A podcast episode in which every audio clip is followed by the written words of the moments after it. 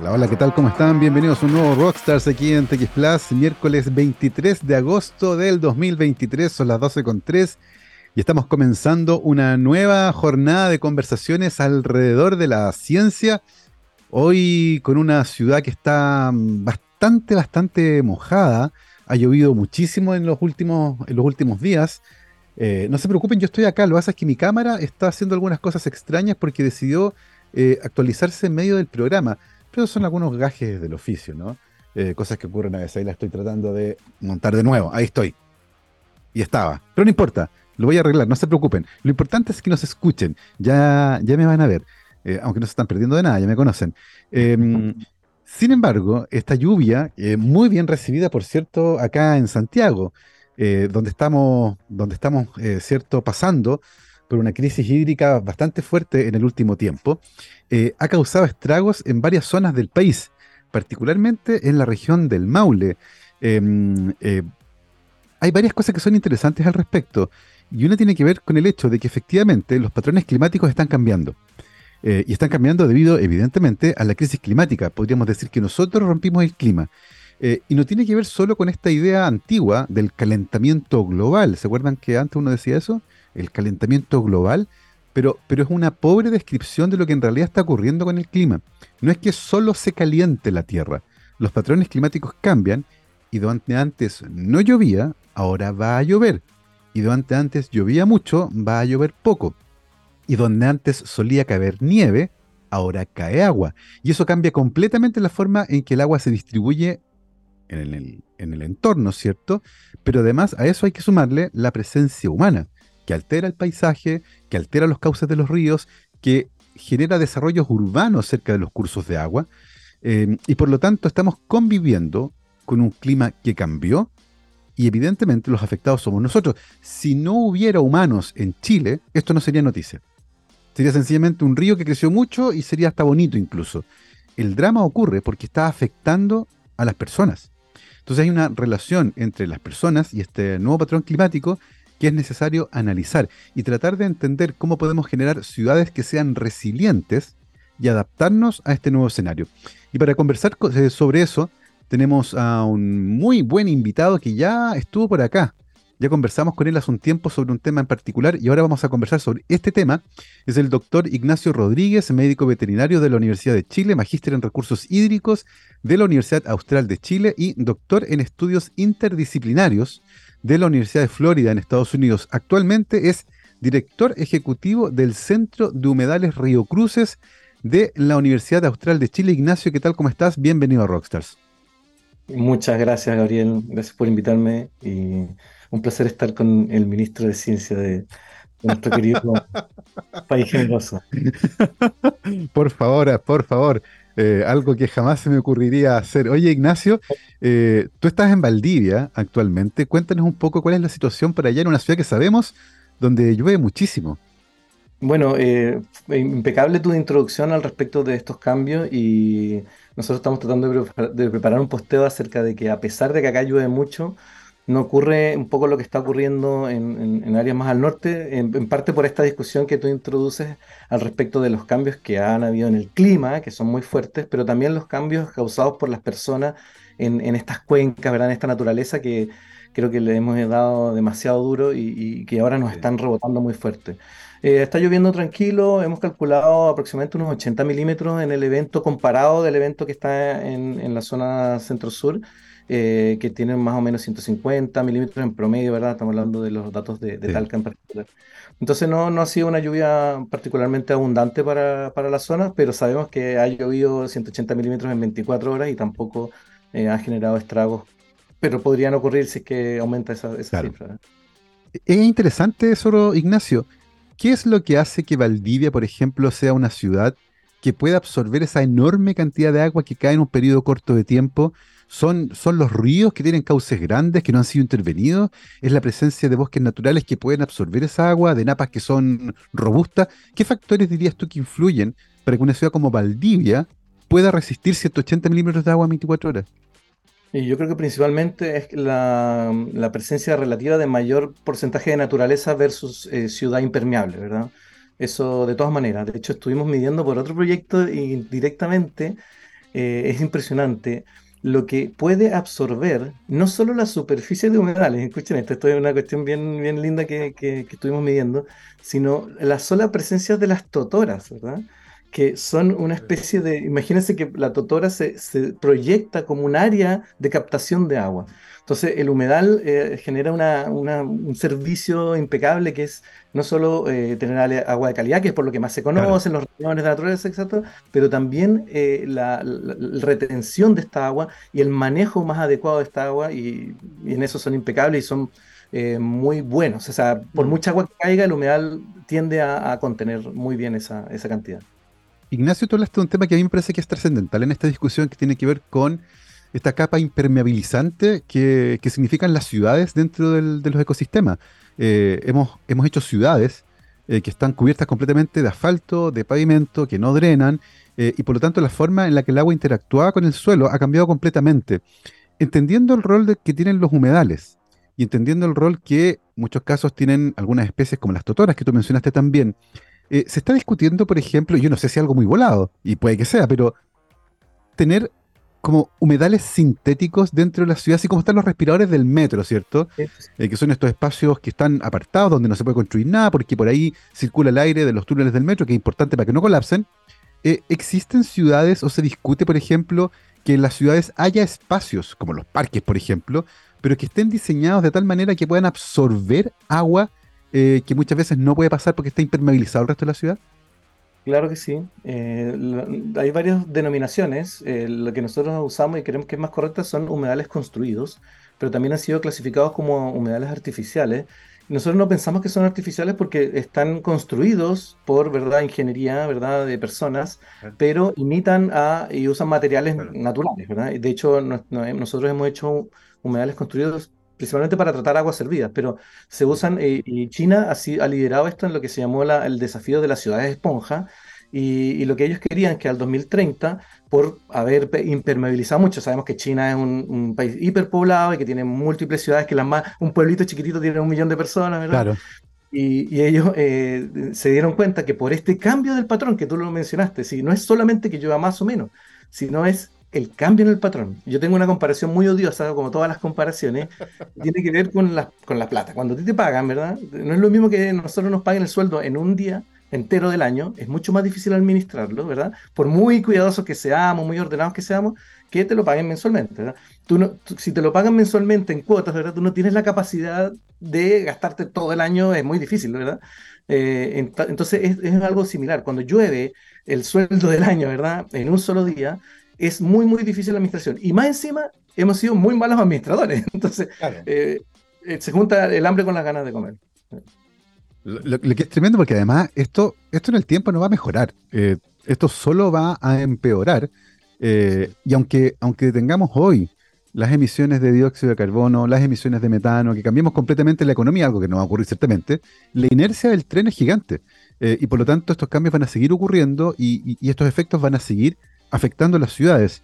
Eh, en ese sentido, Ignacio, hay un rol súper potente que los, los, humedales cumplen dentro o en el entorno de las ciudades para poder justamente ser protagonistas de estos eventos y que se conviertan en sitios de drenaje, de acumulación y que eviten que el agua llegue a los lugares donde están las personas, porque ahí ocurren las tragedias. Ahí sacan los botes, ahí tenemos que hacer los desalojos, ahí, ahí es donde realmente ocurre el problema. Eh, teniendo eso en cuenta, Ignacio, ¿qué tan bien estamos cuidando hoy a nuestros humedales en Chile? Eh, no, no tan bien, pero hemos mejorado mucho. Yo quiero, quiero ser optimista. Eh, algunas personas, las que más se dedican al tema del cambio climático, dicen que no hay otra opción que ser optimista dentro del, de lo grave que es la situación. Y un poco, eh, cuando hablamos de la ciudad impermeable, eso es un problema, pero nosotros tenemos múltiples problemas que van más allá de eso. Uno de ellos es que de frente a nosotros construimos poblaciones humanas, o sea, infraestructura que es de uso permanente, ¿verdad? Donde hay un viejito, ¿verdad? Una mascota, una familia, un niño, y que no pueden moverse rápido como puede ser una ciclovía o un parque que se usa de vez en cuando.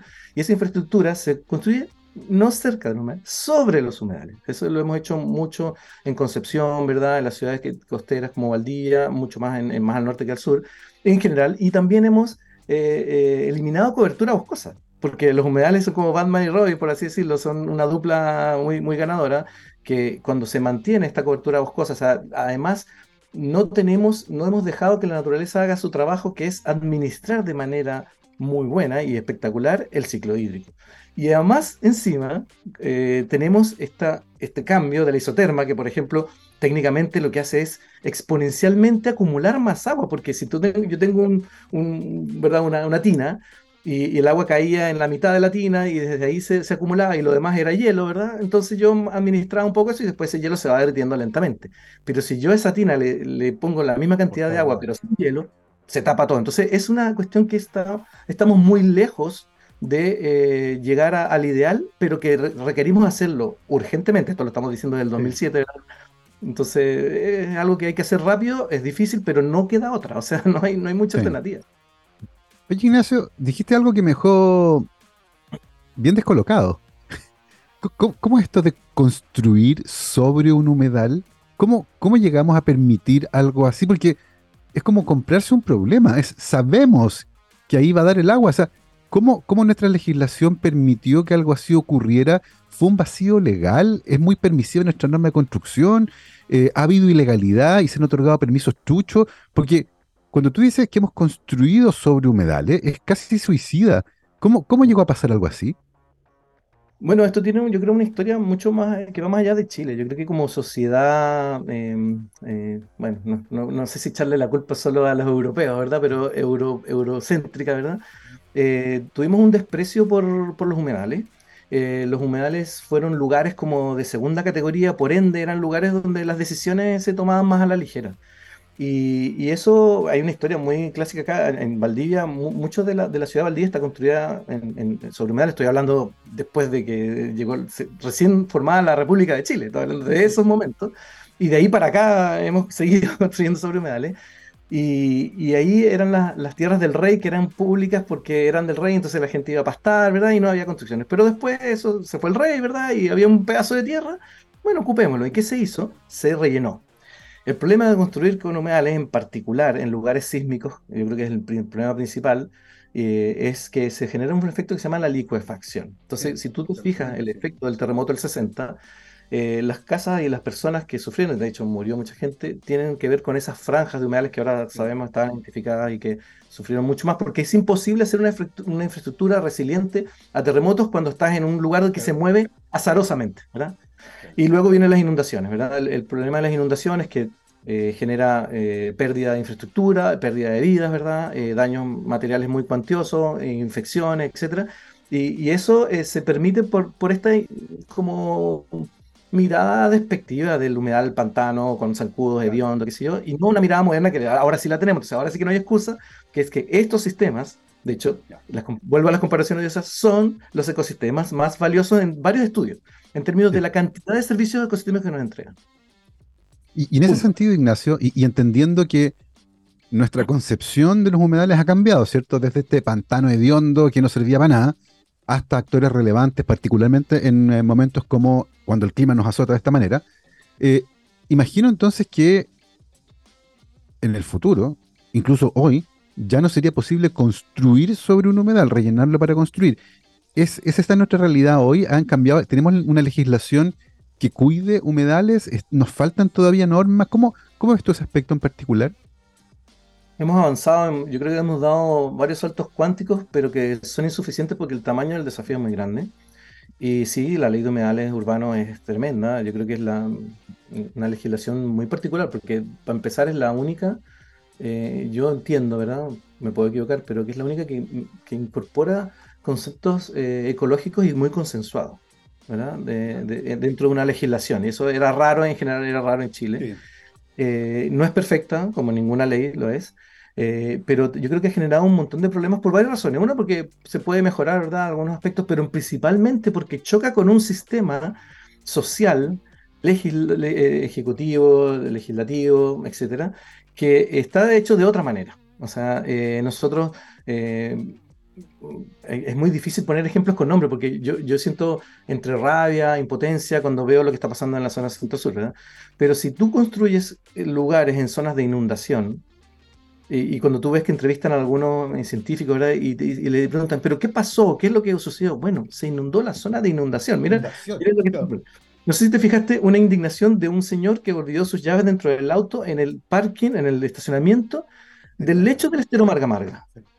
Nosotros estuvimos justo antes de eso en la UPLA haciendo un seminario, ¿verdad?, por otro proyecto y llegaron unos investigadores de, Estados Unidos que son viejitos, ¿verdad?, que tienen mucha experiencia y lo primero que hicieron fue bajarse a sacar fotos de esta cuestión porque no podían creer. Creerlo. Y dicen tantos autos estacionados en el lecho de un río, por mucho que hubiese sequía, ¿verdad?, porque podía venir una tormenta, ¿verdad?, o de alguna manera es una muy mala señal. Entonces, fíjate el paradigma, ¿verdad? Nosotros está seco, lo ocupamos y, y había infraestructura liviana como eh, ferias, ¿verdad? Entonces como que es una mirada un poco despectiva de, este, de este ciclo. Pero, pero también ahí uno nota falta de gobernanza, porque hay una autoridad que permite que eso ocurra. O sea, si yo soy un municipio y veo que el lecho de un río se empieza a utilizar para actividades comerciales como estacionamiento y feria, voy y cumplo con mi rol de desalojar eso porque tengo que preocuparme por el bienestar de la comunidad.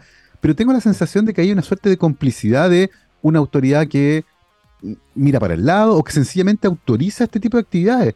Eh, en, ese sentido, ¿cómo ves la gobernanza eh, para evitar cosas como con la que tú describías, que es demencial ver el lecho de un río utilizado para actividades comerciales? Eh, evidentemente es falente, es, es, es que no sé qué adjetivo ocupar. Porque Como negligente al final. Sí, y mucho más que eso, porque fíjate lo que nos hemos demorado en las múltiples ciudades de Chile en tener los planes reguladores. Entonces, ¿cómo, cómo pretendemos? Eh, y aquí todo es una, una, bola de nieve. Porque si yo tengo un río, ¿verdad?, que se puede desbordar y que tiene una planicie de inundación que debe desbordarse, porque no, eso es beneficioso ecológicamente, van a haber nutrientes, ¿verdad?, que llegan ahí, esas tierras pueden ser incluso muy productivas, ¿verdad? Estamos hablando del Nilo, en, el, en, Mesopotamia lo sabíamos, pero ahora no lo sabemos, es como una cuestión que vamos en retroceso, y ahí es donde eh, al, al ocupar mal o no, ni siquiera utilizar esta herramienta que es el, el ordenamiento territorial, nos hemos metido en un tremendo problema que cuesta vidas humanas, cuesta sufrimiento y mucho dinero. Entonces, ahí es donde hay una piedra dura que, hay que mover. Yo creo que has mencionado un concepto que es clave en esta discusión y que la vamos a, retomar en el segundo bloque, que es el ordenamiento territorial. Eh, y, y, es como tratar de entender la lógica que gobierna la toma de decisiones con respecto a dónde construye una villa, dónde construye una plaza, cuando decido no construir y cómo muchas veces las presiones eh, económicas, ¿cierto? Esto que llamamos desarrollo, hacen que se construyan zonas donde jamás se debió construir. Eh, y hay hartos problemas que tienen que ver con cómo, con cómo finalmente ordenamos la ocupación humana de los territorios. Creo que es un tema tremendo ese. Em, en el caso de, de los humedales, eh, Ignacio, sabemos que este proyecto nace por un evento bien particular. El proyecto Humedales Río Cruces nace como parte de una sentencia judicial eh, que tiene que ver con tratar de reparar el daño causado. Eh, y sabemos que hubo varios, varios efectos bien nocivos, pero uno de los más importantes ocurrió, eh, y te voy a sacar un poco de los humedales propiamente tal, em, con uno de los habitantes de los humedales, que eran los cisnes, que, se vieron muy afectados, que, la población se estuvo tratando de recuperar, pero entiendo que durante el brote de gripe aviar de H5N1, hubo brotes en las poblaciones de, de cisnes también. sabemos ¿Cuál es el estado actual de salud de esa población en particular y cómo fue afectada por este brote? Algo sabemos, sí. Eh, qué, tremenda pregunta, mucha no sé por dónde empezar. Pero eh, sabemos, y de hecho nuestro, una de nuestras últimas publicaciones como centro eh, demuestra que los cines no se recuperaron del todo en su salud, ¿verdad? Y en sus poblaciones. De hecho, y es por también una, y aquí un poco una autocrítica. Nosotros en el área de la conservación de algún minuto estuvimos muy contentos que teníamos muchos cisnes, pero entonces empezamos a indagar, sospechábamos, oye, esto es demasiado, ¿verdad? Piensa que en general el río Crucero ha tenido 5.000, 6.000 cisnes, ¿verdad? Y de repente tuvimos 23.000. Entonces era como, oye, no, esto ya es mucho. Entonces empezamos a indagar y entonces era más o menos evidente la, la, respuesta, pero bueno, dicen que la ecología es la disciplina de la ciencia que demuestra lo obvio y, y entonces eh, empezamos a entender que los humedales de la zona centro por la mega sequía estaban, ¿verdad?, eh, haciendo que los cines migraran como estos migrantes climáticos y llegaban acá, generaban un montón de interacciones que no eran de las mejores y a eso le, sumamos todas las actividades industriales de, de la cuenca. Y, nosotros medimos la, salud desde una mirada ecotoxicológica y de, fisiología y descubrimos varios biomarcadores de estrés en, estos en estos cisnes, pero no, no tenemos la certeza, y aquí es una hipótesis que no está comprobada y tuvimos dificultades porque se nos impidió tomar muestras eh, durante el, brote de gripe aviar porque había un riesgo, lo entendemos también, un riesgo de muerte, ¿verdad? Era, era complicado. Creo que perdimos una oportunidad muy valiosa de, de, de, hacer ciencia a nivel mundial al respecto de si es eh, demostrable que este efecto, ¿verdad?, de eh, degradar un humedal en, en, esta parte química y fisiológica de estos individuos era eh, una, un factor que los predisponía a ser más susceptibles a la gripe aviar. Hay que decir que tratamos de indagar un poco y que también en otros lugares, en Magallanes también murieron muchos cines, fueron dos, como dos, hubo varios focos, pero en el lago Udi no encontramos ninguno. Entonces es raro, como que no lo pudimos desenmarañar, no tuvimos la oportunidad de tomar cine y tomar muestras, pero por ahí va la cosa y quedó como una hipótesis a probar, y, pero es lógico pensarlo, pero hay que demostrarlo. Y, en ese sentido, Ignacio, ¿qué dicen las cifras con respecto a los monitoreos que ustedes tienen de las poblaciones de cisne? Eh, ¿Siguen bajando? ¿Se estabilizaron? ¿Subieron? Porque claro, hubo llegada de individuos nuevos que migraron por la crisis climática en otras regiones, pero también hubo mortandad. Eh, ¿Cuál es el estado actual? Los datos más nuevos que tenemos que tienen ustedes al respecto. Lo estamos analizando. De hecho, estamos terminando una tesis que queremos estimar eh, la población mundial de cisne y estamos bastante avanzados y nos ha costado un poco. Eh, y bueno, eh, la ciencia ciudadana nos ayuda mucho, IBER, ¿verdad? Y estamos haciendo esos datos. Eh, y los, pucha, puedo, puedo hacer una infidencia, ¿verdad? Porque creo que es importante hacerla. Hay, hay algunos modelos que dicen que, que han, aumentaron un poquito, ¿verdad? Y fueron un poquito a la baja, pero no lo hemos corroborado. Entonces, responsablemente decir que al parecer todo indica que están más o menos hasta, perdón, hasta antes de la gripe aviar. Esos datos todavía no los analizamos. Pero eh, sí, en el Río Cruces en particular, donde afortunadamente sí tenemos una un excelente trabajo de CONAF, de nuevo hacerle un, un altar a los guardaparques de CONAF y a la administración del Río Cruces, eh, ellos eh, monitorean religiosamente desde el año 86 todos los meses. Y ahí ha sido muy variable. Pero hay muchas causas que hacen variar los signos, y en particular cuando llueve mucho. Y el Roberto Schlatter, nuestro, nuestro prócer, ¿verdad? Nuestro doctor, que, que, en paz descanse y que nos inspira mucho, y el nombre de, nuestro centro en, términos de la casa y la infraestructura, lo, nombramos en su honor, eh, ya lo había entendido. Cuando hay mucha agua, los cines no pueden llegar a comer luchecillo porque ah, el cuello no les alcanza y ellos migran, ¿verdad? Pero eso es normal, se mueven por otros humedales, porque si hay mucha agua quiere decir que Imagínate cuántos humedales pueden haber ahora cuando los ríos se desbordan, en ese, en ese sentido es bueno ecológicamente. Y ahí se generan prófitas, ellos van y comen, etc. Y cuando se baja un poco la columna de agua, ellos vuelven al río Cruce y, en general eso coincide con la, con la etapa de, nidificación. Pero, y para contestar así ya duro, eh, nosotros tenemos eh, una nidificación muy, muy, muy disminuida. A partir de, de lo que pasó el 2004, eh, hubo una pequeña recuperación y luego del 2020 tuvimos otro episodio que bajó ya por, casi por completo y, hemos, y ahora se está recuperando. Entonces, la, el río Cruce es como productor de cisne, ¿verdad? Como fuente, eh, hablando ecológicamente, ha disminuido mucho. Y, desde el punto de vista toxicológico, porque sabemos que esta tragedia se originó por eh, cierto una, un eh, desecho cierto de productos químicos tóxicos en el río. ¿Cómo va el monitoreo? ¿Cómo, ¿Cómo, está la relación en el fondo con el entorno productivo cercano que podría tener un impacto en la salud del río? Hemos tenido varias dificultades para hacerlo. Bueno, solo declarar que nosotros no hacemos el monitoreo por un tema de la sentencia, ¿verdad? Están separados el monitoreo del Río Cruz, del, Centro de Humedales Río Cruz, ¿eh? Pero empezamos a hacer algunos monitoreos, de alguna manera nosotros hacemos estudios, ¿verdad? Y, hemos tratado de empezar a monitorear y hemos avanzado ahí, pero no, no estamos a la altura, yo creo, ahí, ahí tengo que, que decirlo. Y sí es eh, no los niveles de hierro que los estamos midiendo en Luchecillo, eso lo venimos haciendo desde el año 2019 constantemente, no están en los niveles que, que alcanzaron el, el 2004, bastante en un, orden, de magnitud más bajo, pero sí hubo un, un, pic que tratamos de entender qué pasó, porque ese, en ese momento ocurrieron varios factores que no, no pudimos eh, determinarlo. Y eh, hicimos algunos ajustes, de, en particular el pH acá juega un rol eh, fundamental. Y entonces aquí es donde viene la rabia y la afectación de decir cómo demonios, no podemos estar monitoreando el pH en tiempo real y constantemente, que no es tan fácil, pero tampoco es tan difícil. Y ahora lo estamos haciendo, ahora lo estamos haciendo y, creo que tenemos oportunidad de, de sacarle el rollo mejor a, a, estos cambios de pH que pueden generar depositación de, de elementos que son nativos, por así decirlo, que son normales en la cuenca, pero que cuando cambian los pH se van a otro lugar, a un lugar donde no deben estar. Notable. Qué gran trabajo están haciendo ustedes, chicos, allá en el, en el, en el Río Cruz, el grupo de investigadores e investigadoras. eh, que está ahí, ¿cierto?, en el centro de Humedales Río Cruces, tratando de entender un poco lo que está ocurriendo de manera dinámica con este ecosistema tan frágil pero tan necesario. Estamos conversando con el doctor Ignacio Rodríguez, médico veterinario, magíster en recursos hídricos y doctor en estudios interdisciplinarios en ecotoxicología, ciencia del suelo y el agua de la Universidad de Florida en Estados Unidos, actualmente director ejecutivo del Centro de Humedales Río Cruces de la Universidad Austral de Chile. Son las 12.30 vamos a hacer una pausa musical, pero a la vuelta vamos a, seguir conversando con Ignacio para tratar de entender un poco lo que está ocurriendo, por qué ocurrió y eventualmente cómo podemos generar ciudades que sean más resilientes. Esto va a seguir pasando. Eh, el, punto es que el río que se desborde no es problema. El problema es que se meten casas que fueron construidas cerca del río. ¿Cómo estamos conversando ahí para, para tratar de entender estos fenómenos y evitarlos en la medida de lo posible en el futuro?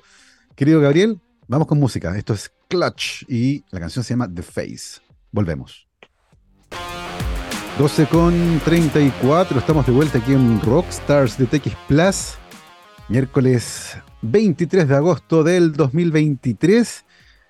Yo les quiero contar que los programas de doctorado de la Universidad San Sebastián forman investigadores con integridad que contribuyen a la generación y transferencia de nuevo conocimiento. Por medio de una formación avanzada para la generación del nuevo conocimiento científico y tecnológico, los programas de doctorados de la USS brindan una sólida formación ética y el desarrollo de competencias docentes y comunicacionales. Además, en Campus Ciudad Empresarial, la Universidad San Sebastián está instalando un parque científico-tecnológico de frontera que alberga actualmente cuatro programas de doctorado en las áreas de biomedicina y biotecnología. Conoce más en uss.cl. 12.35 y seguimos nuestra interesantísima conversación con el doctor Ignacio Rodríguez, director ejecutivo del Centro Humedales Río Cruces. Eh, Ignacio, el otro día hice el ejercicio de usar Google Earth para mirar cómo el río Claro eh, interactuaba con la ciudad de Talca. Eh, y uno puede ver que el río no atraviesa la ciudad, sino que corre por un costado, ¿cierto? Por el costado oeste de la ciudad. sin embargo, las ciudades crecen. Y en el caso de Talca, la ciudad ha ido creciendo justamente hacia el sector del río Cruces. Eh, un río que durante más de una década tuvo un caudal mucho más bajo que el histórico, justamente debido a la crisis climática, pero que, pero que la antigüedad usó un sector bastante grande, ¿cierto? Que eran las áreas de desborde. Eh, y en vista de que no había áreas de desborde porque había una sequía, se empezó a construir cerca.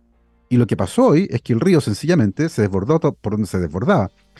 ¿Cómo, ¿Cómo estamos generando, Ignacio, nuestra lógica de usar el territorio teniendo en cuenta lo que hay, cómo se comportó en el pasado y cómo se está comportando ahora. En el fondo, el, hecho de que un río hoy tenga un caudal bajo, no quiere decir que de repente podría recuperar el caudal y, inundar una zona donde consumimos. ¿Cómo, ¿Cómo estamos llevando esa relación hoy? Creo que lo estamos llevando de una manera muy inadecuada, por decirlo de una manera políticamente correcta. Y volvemos a lo mismo del ordenamiento territorial y también del uso de la evidencia. Eh, yo creo que podemos como sociedad, a partir de lo que está pasando ahora y el sufrimiento humano, de las pérdidas de infraestructura, etcétera, reflexionar a, algunos niveles. Yo siempre digo, avancemos por pasitos. Aceptemos que lo hemos hecho mal, ¿verdad? Lo primero.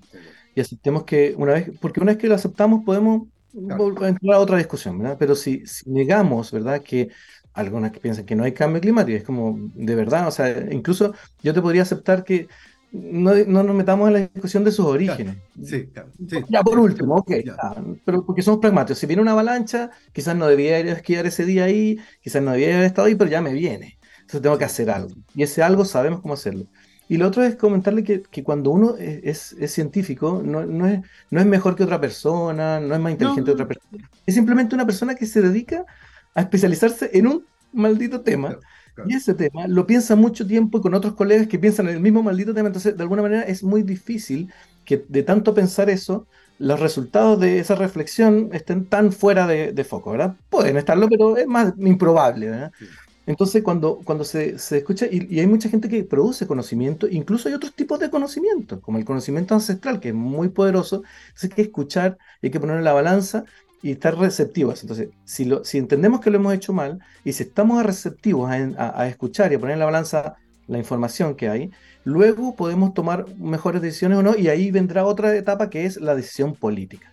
Y ahí es donde la política grande tiene que ser muy fuerte porque es evidente que ha sido un fracaso en términos de ordenamiento territorial y que esto lo sabíamos, porque yo creo que se desbordó y lo que la, pregunta que nos hacemos ahora, de hecho estamos en otro proyecto, ya vamos a dar señales de eso, acabamos de firmarlo, entonces no puedo adelantar mucho, pero tiene mucho que ver con este tema y tiene que ver con esa pregunta, es, es, ¿es posible ahora poder seguir modelando con lo que modelábamos antes con respecto de la cantidad de agua que queda? Porque como la isoterma cambia, el volumen de agua es mucho mayor, entonces si ya lo hacíamos mal, es como que nos viene, nos viene muy fuerte la cosa. Entonces creo que es un momento en que la política nos escuche y nos diga, de verdad, chiquillo, esto hay que escucharlo, lo hemos hecho mal, eso está claro, y ahora empecemos a rápidamente a buscar soluciones que van a ser muy difíciles, porque una de esas soluciones puede ser mover eh, asentamientos humanos enteros, y eso es muy complejo. Sí, eh, y yo creo que ahí va a haber una, una discusión, porque muchas veces en la discusión entre la política y la evidencia científica, eh, los idiomas son tan distintos que no se establece una conversación. Pero yo creo que hay un factor común que es súper relevante y, aunque no me guste, creo que es así, que, que es el punto económico. Mm. ¿Cuánto nos va a costar en el futuro enfrentar una y otra vez exactamente este mismo problema? Porque ciertamente las soluciones son costosas, pero cuando uno pone en la balanza eh, fenómenos que de manera recurrente van a ocurrir y van a generar costo y pérdida de vida humana y de, y si uno valoriza todo eso, el costo de la solución casi que es marginal. Eh, y tengo la solución de que esa conversación tiene que ir por ese lado. En el fondo, si esto ocurre de nuevo todos los años durante 10 años, el país se va a gastar una brutalidad de plata. Y mover estos asentamientos y limitar dónde construye uno va a ser muchísimo más barato. Eh, ¿cómo, cómo, cómo, hacemos ese? Porque tú lo mencionaste, Ignacio, eh, la evidencia científica, este grupo de gente que discute este problema, que tiene una idea al respecto, tiene que conversar con el, con el grupo de personas que toman las decisiones, que no somos los científicos. Eh, ¿Cómo están, cómo has visto las conversaciones? Porque claro, en el caso de la ley de humedales se incorporó bastante evidencia científica. Eh, en el caso del ordenamiento territorial, por ejemplo, cuando alguien decide construir una villa en un lugar, tengo la sensación de que eso cae en manos de los municipios, de la dirección de obra, de obra cierto. Y, ¿cómo, ¿cómo, estamos conversando ahí? ¿Qué, ¿Qué haría falta desde el punto de vista de la normativa o la legislación tal vez para evitar que alguien construya una villa en la zona inundable de un río? Bueno, yo, yo creo que em, de alguna manera nuestra legislación permite que algo más simple que eso. Por último, yo pienso, si lo vamos a hacer mal, pero hagámoslo rápido.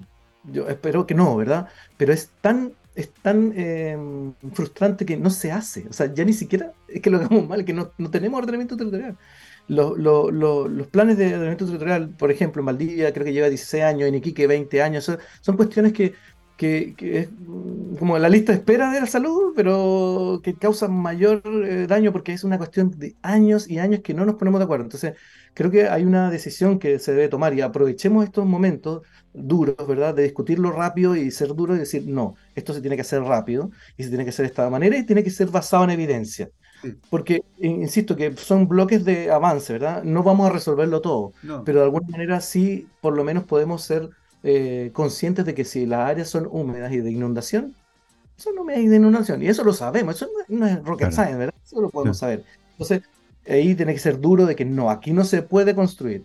Por, quizás podamos poner infraestructura temporal, algo, no sé, algo de conectividad, con ciertos parámetros muy, muy específicos, pero eh, instalar poblaciones humanas en estas áreas es evidente que es un suicidio. O sea, estamos, estamos, a, mí me da pena por esa gente que, porque uno no, yo soy ignorante en otras áreas, entonces me imagino, me pasan gato por libre en otras áreas y lo que espera que la política haga eso, si ellos son los que tienen el deber, ¿verdad?, de decir, ok, aquí sí, aquí no, y listo. Entonces, sé que suena un poco ingenuo, pero ¿cómo llegamos a, a poner en valor la importancia que tiene el ordenamiento territorial en Chile y que es inexistente. O sea, de alguna manera, 20 años de eso no, no conversa. ¿Dónde, cuál es la piedra de topa acá? ¿Por qué, ¿Por qué no has avanzado en el ordenamiento territorial? ¿Dónde estamos topando? Yo creo que tiene que ver con esta, eh, un poco lo que tú decías, que económicamente es más sencillo, ¿verdad? Ser más flexible y, aprovechar oportunidades, ¿verdad? Especulación inmobiliaria, hay de todo, ¿verdad? Yo creo que es multifactorial y, y creo que que mi, conocimiento en el área no es tan cabal como para, dar mm. una respuesta así muy certera, pero, pero tiene que ver con, el modelo, ¿verdad?, de, priorizar, ¿verdad?, lo económico antes que lo lógico, lo ecológico mm. y, y, los riesgos. Si es una cuestión de riesgo, entonces Eh, Chaitén también es otro ejemplo, y no me gusta dar muchos nombres porque respeto mucho las, las eh, motivaciones personales, históricas, ¿verdad? Para que las personas tomen sus decisiones. Pero, o sea, estuvimos justo por este otro proyecto que te mencionaba, analizando unos modelos de la nueva ciudad de Chaitén, la nueva Chaitén, que era bastante lógico, con mucha cabeza, ¿verdad? No se hizo, o sea, ni siquiera se pudo eh, mover el lugar donde sabemos que ocurrió lo ocurrió. Y, qué bueno que los pudimos evacuar, pero si se acuerdan, eso es de alguna manera un pseudo buen ejemplo donde fue esa administración súper dura decir, no, ustedes se van. San, sí, y se van, y se van. Y fue, no, que no, se van. Los salvamos. Después nos tiran los tomates que quieran, pero los salvamos. Y esa misma decisión habría que tenerla para, para la planificación.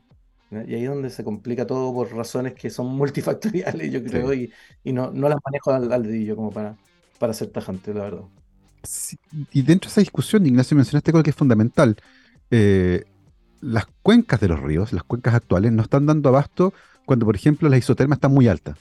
Eh, está, está mm. cayendo más agua de la que cae habitualmente porque una fracción que se congelaba antes y que se derretía durante el verano, eh, está cayendo en forma líquida. Por lo tanto, el volumen de la cuenca ya no puede transportar toda esa agua y la cuenca se desborda. Eso estaba pasando. uno podría pensar, o es muy ingenuo, que tal vez que también sobre lo que tú ya mencionabas, deberíamos tener un, mejor manejo de las cuencas, de que no haya basura, de que estén limpias. Yo me acuerdo del Mapocho, yo, yo soy chico, crecí en Santiago en los 80, pero soy viejo, crecí en Santiago en los 80. El Mapocho se desbordaba hasta que se forró el río entero por dentro, se pusieron gaviones, se administró un río moderno, ¿ya? Que, que los bordes no podían horadarse porque ya no había tierra, había, se puso un sistema de contención adecuado. Eh, ¿Se puede hacer también ese tipo de cosas? Claro que sí, con la salvedad de que, perdón, me acordé del mini, no sé, el mini cayendo. Esa imagen. No, eh, yo creo que sí, con la salvedad de que nosotros proponemos una mezcla, un híbrido, pero, pero ahí hay una conversación entre, entre la conservación de la naturaleza, el de ser pragmático y un híbrido, ¿verdad? Y hay muchas opciones, hay múltiples opciones. Esto se ha hecho y podemos también innovar. Nosotros somos, somos una sociedad creativa, somos una sociedad que, que tiene capital humano para hacer cosas. Y, claro, eh, eh, eh, vuelvo al ordenamiento territorial, porque hay otro ejemplo que es en la zona central, ¿verdad? Donde por, estoy hablando de Cahuil, ¿verdad? Para que vayamos al lugar. Se, produce, ya, y se produce sal, ¿verdad? Que es hermoso, un tremendo mm, es como relativamente compatible con la conservación de humedales, ¿verdad? Es, una cosa buena. Y como no llovió, entonces la barra terminal se acumulaba y no se rompía, entonces se empezaba a acumular el agua, pero se empezaba a acumular, empezaba a inundar una población de casas que no debió estar ahí. Entonces, ¿qué es lo que requiere después el Estado? El Estado requiere de hacer lo que no hay que hacer ecológicamente para proteger a las personas que no tienen la culpa de estar ahí, pero sí quien tomó la decisión para que ellos, para permitirlos estar ahí. Y ahí empezamos con este círculo vicioso donde, ok, entonces ahora ya no va a haber planicie de inundación, no va a haber un ciclo que es ecológico que requiere de nutrientes, ¿verdad? De hacer todo lo que tiene que hacer. Y tenemos que más encima modificar la barra terminal que también tiene sus bemoles, porque además eh, entra no más sal, ¿verdad? Los, los, que producen sal pueden decir mejor. Y empieza todo el problema, ¿verdad? Porque se rompe el equilibrio. Entonces vamos a caer inevitablemente en el ordenamiento territorial que es una planificación estratégica de cómo nosotros somos exitosos como humanos, ¿verdad? Para poblar un lugar. Sí. Y, me da la sensación que en esto hemos sido tremendamente reactivos. Eh, cuando uno mira, por ejemplo, lo que pasa con los incendios en Valparaíso, que se han quemado una y otra y otra vez los mismos cerros, y las personas vuelven, porque las causas de eso son multifactoriales. Eh, las redes de apoyo, la costumbre, la vida familiar, y, y es súper difícil cambiarlo. Entonces necesitamos un Estado más presente, más robusto, ¿cierto? Eh, y que logre convencer, por ejemplo, eh, a distintos actores que hay ciertos lugares que deben ser conservados, no porque somos fanáticos de la naturaleza per se, sino porque si los ocupamos en el futuro va a haber pérdida económica, pérdida humana, desastre y un montón de otras cosas. Em, en ese sentido, Ignacio, así como la ley de humedales se convirtió en una ley que protege a estos sitios, reconociendo su importancia biológica, su importancia ecológica, eh, ¿Cómo podríamos avanzar con estrategias similares para evitar, por ejemplo, que se construya en zonas inundables de ríos? Bueno, eh, quiero, quiero hacer una, salvedad ahí. Uno de los problemas de la ley de humedales es que requiere del ordenamiento territorial. Entonces caemos en un... Entonces nos entrampamos. Eso lo identificamos cuando se hizo el reglamento y sabíamos que era necesario hacerlo de otra manera, pero es difícil también hacerlo. O sea, como que, como que te piden lo imposible, ¿verdad? Tenemos que y tenemos que cambiar territorialmente, es lógico. Más uno, dos. Pero esto no funciona. Entonces choca, choca, choca, choca y queda como en ese loop. Eh, yo creo mucho en, la creatividad humana y en lo que se ha hecho en otras partes. Creo que las soluciones híbridas, la infraestructura gris combinada con la infraestructura verde, la infraestructura azul, estas mezclas, ¿verdad? Eh, que están eh, miradas desde otro paradigma. De que probablemente los humedales no son la mejor forma. O sea, yo, por ejemplo, en el caso del Mapoche es un tremendo ejemplo, porque claro, funciona muy bien, porque está tan lleno de gente que no podemos darnos el lujo de inundar. ¿verdad? De, inundación, entonces no nos podemos dar ese lujo. Pero, pero tenemos que entender que le estamos haciendo un daño a ese humedal. Entonces, en algunas partes podríamos hacer un híbrido donde se construyen humedales, esto se llama mejoramiento de humedales, eh, aumentamos la superficie para aves migratorias, para esparcimiento, para educación, ¿verdad? Y de manera, eh, eh, con escalas diferentes eso se puede hacer en algunos sectores de la cuenca, ¿verdad? pero entendiendo que eh, si eso era difícil hacerlo antes, hoy en día tenemos un desafío aún mayor porque la isoterma cambia y creo que es un tremendo temón. Yo no sé si el río Claro se hubiese desbordado de tal manera eh, con una lluvia con la isoterma diferente. Entonces tenemos dos problemas. Estamos mal preparados, rompimos los humedales, rompimos los bosques, pero además llueve más. O sea, una camisa once varas. Y para salir de eso, creo que es muy fundamental, uno, basarse en la evidencia y dos, mover. Eh, yo no he escuchado mucho en, los medios, ¿verdad? Hablar de ordenamiento territorial. O sea, se ha escuchado un poquito, como que mira, no deberían estar ahí quizás. Hay que decirlo con todas sus letras. Ese es un punto clave y hay que atacarlo ya. Entonces, esa debería ser la discusión central, ¿verdad? Totalmente de acuerdo. Creo, creo que, de hecho, de ordenamiento territorial, y lo digo porque yo, sin ser experto en esta área, todos y todas las expertas que han pasado por este programa han dicho exactamente lo mismo. no puede ser coincidencia.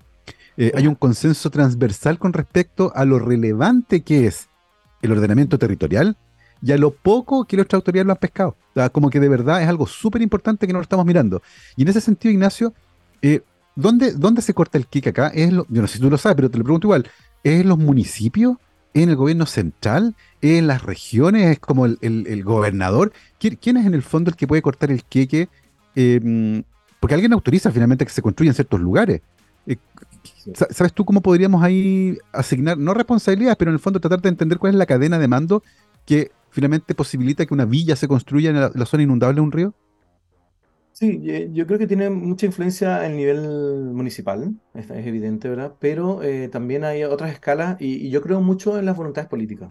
Y por eso cuando habla de la política grande, nuestro país es centralizado y es presidencialista. Ok, entonces, perdón, que Entonces, eh, creo que ahí hay también una oportunidad en estos casos para decir, ok, ya que, ya que somos tan centralizados, ¿verdad? Y hacemos estas cuestiones así.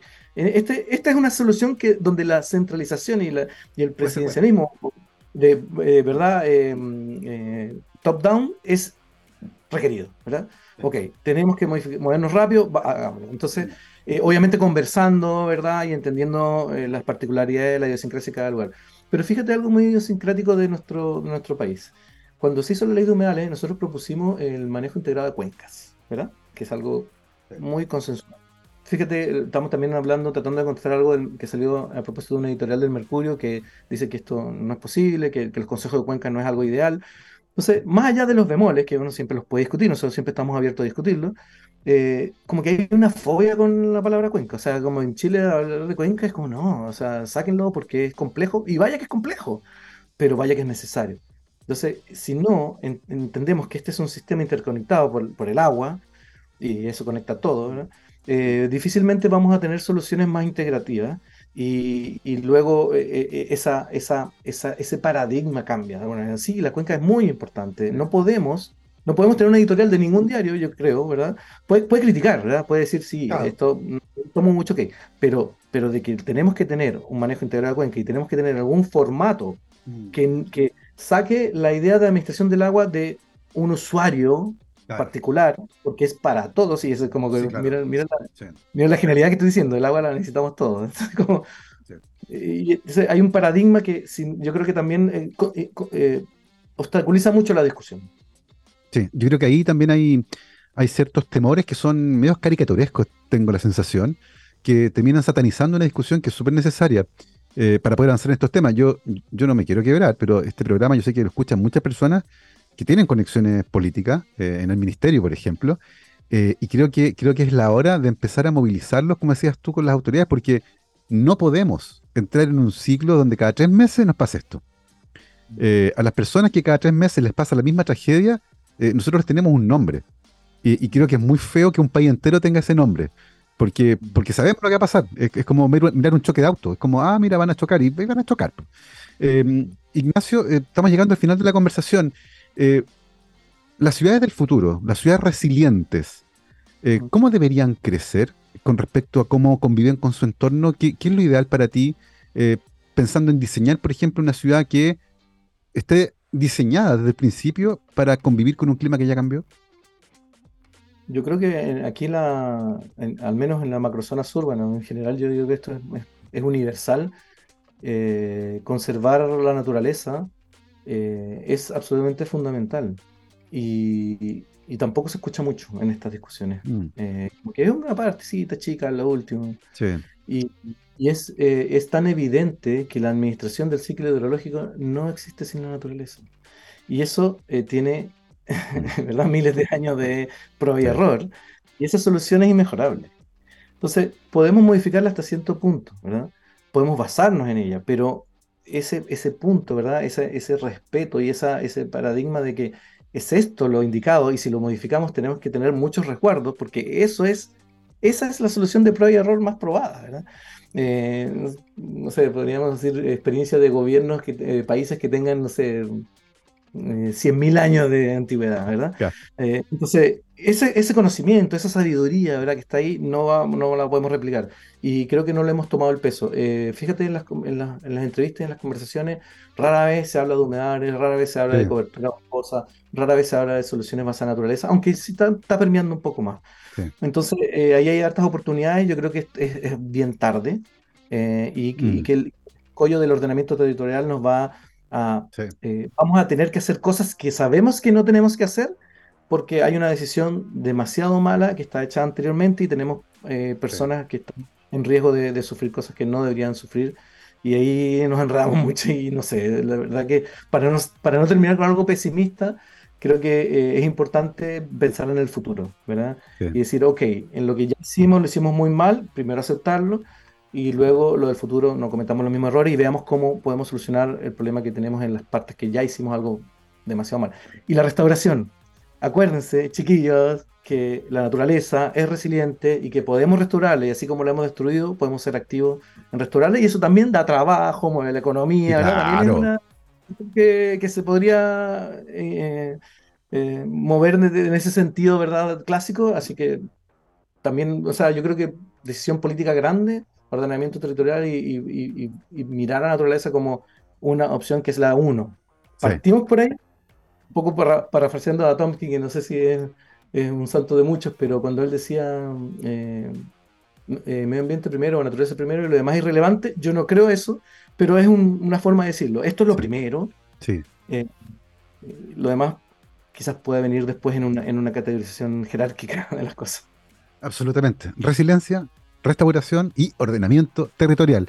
Tres conceptos que van a ser fundamentales para que nuestra convivencia con este clima cambiante en el futuro sea menos traumático. Son las 12.57, estamos llegando al final de esta muy interesante conversación con el doctor Ignacio Rodríguez, director ejecutivo del Centro de Humedales Río Cruces de la Universidad Austral de Chile, allá en la Perla del Sur, en Valdivia. Ignacio, como siempre, un placer conversar contigo. Muchas gracias por habernos acompañado. Muchas gracias por la entrevista y bueno, mandarle un, un saludo de, ánimo y de fuerza a la gente. Me, indigna un poco y me da rabia, pero escucha, eh, hay que también ponerse ahí para, tomar esta decisión y espero que nos pongamos como sociedad ahí, en lo que están sufriendo estas personas, porque no, no se lo merecen. Absolutamente. Nosotros nos vamos, como siempre, con efeméride, porque un 23 de agosto, pero de 1947, nació Keith Moon en Londres, mítico baterista de la banda legendaria The Who, conocido con, eh, por sus compañeros de banda, ¿cierto? Por su espíritu destructivo, fue el responsable de hecho que la banda de Who fuera vetada de todos los hoteles importantes del mundo, de todas las cadenas, porque destruía los baños. Eh, tiraba primero bombitas, estas cherry bombs, pero después ya usaba dinamita y alguna vez llegó un concierto atravesando el techo. Eh, y esa vida desenfrenada, ¿cierto? Le pasó la cuenta, murió muy joven eh, por una sobredosis, así que recordamos el carácter de Keith Moon hoy aquí en Rockstars para cerrar con The Who y Bargain. Que esté muy bien, cuídense. Chao, chao.